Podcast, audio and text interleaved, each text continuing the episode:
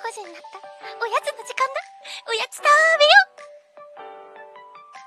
う。何食べるのって気になるですか？なっちゃうしょうがないな。教えてあげるです。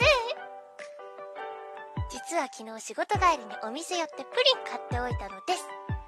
今日食べようと思って食べないでおいたのです。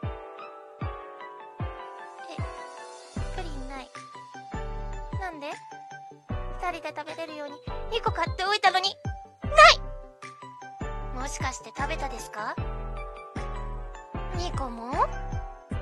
なんで食べるとき聞いてくれなかったですか？楽しみにしてたのに。美味しかったから止まんなくて。それは理由になってないなのです。これ期間限定発売のプリンだったのに。明日の帰りに買ってくるって？